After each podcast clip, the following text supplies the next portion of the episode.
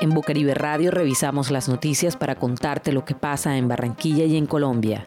Escucha la revista de prensa de Bocaribe Radio de lunes a viernes por los 89.6 FM y www.bocaribe.net.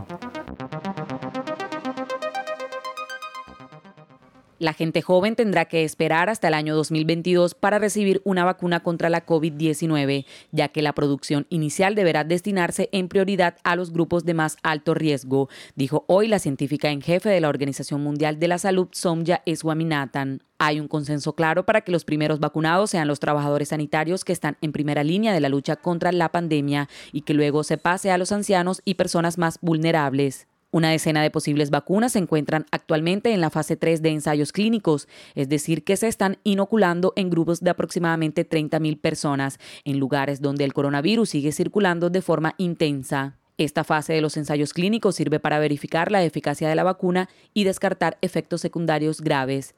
La OMS ha solicitado a todos los que tienen ensayos avanzados tener acceso a sus resultados para poder acelerar la emisión de directivas y regulaciones que podrían aplicarse en todo el mundo. Esta noticia fue tomada del periódico El Heraldo el 14 de octubre del 2020. Uno de los apoyos con los que cuentan los colombianos afiliados al régimen subsidiado con confirmación de COVID-19 es el de la compensación solidaria, una ayuda económica de siete días de salario mínimo legal diario vigente que les permitirá cumplir el aislamiento, unos 204 mil pesos aproximadamente.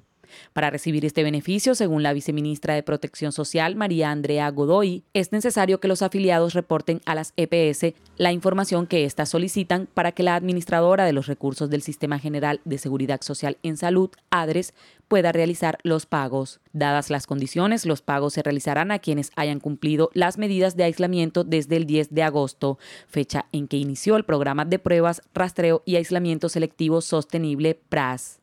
Esta noticia fue tomada del periódico La Libertad del 14 de octubre del 2020. En Bucaribe Radio revisamos las noticias para contarte lo que pasa en Barranquilla y en Colombia.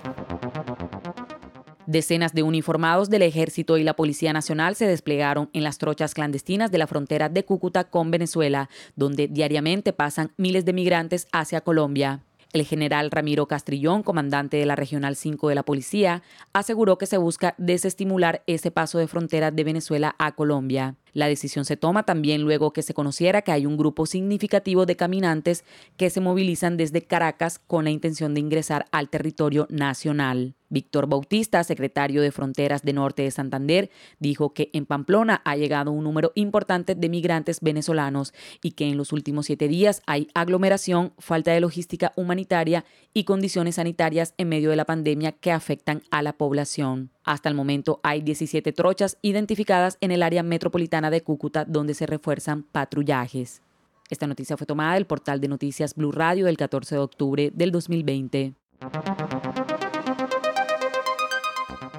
La Organización Panamericana de la Salud considera innecesario exigir pruebas de COVID-19 o cuarentenas para la reanudación de viajes no esenciales, dijo el miércoles Ciro Ugarte, director de emergencias sanitarias del organismo, advirtiendo sobre la falsa sensación de seguridad que generan. Consultado en rueda de prensa sobre el tema, Ugarte aconsejó no depender de cuarentenas ni pruebas diagnósticas para reanudar viajes no esenciales. La Organización Panamericana de la Salud anunció además una prueba de diagnóstico rápido de COVID-19 asequible y confiable, capaz de realizarse en cualquier lugar y de dar resultados en minutos, que según dijo puede transformar la respuesta de la región a la pandemia.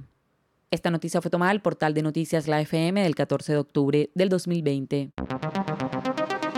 Escucha la revista de prensa de Bocaribe Radio de lunes a viernes por los 89.6 FM y www.bocaribe.net.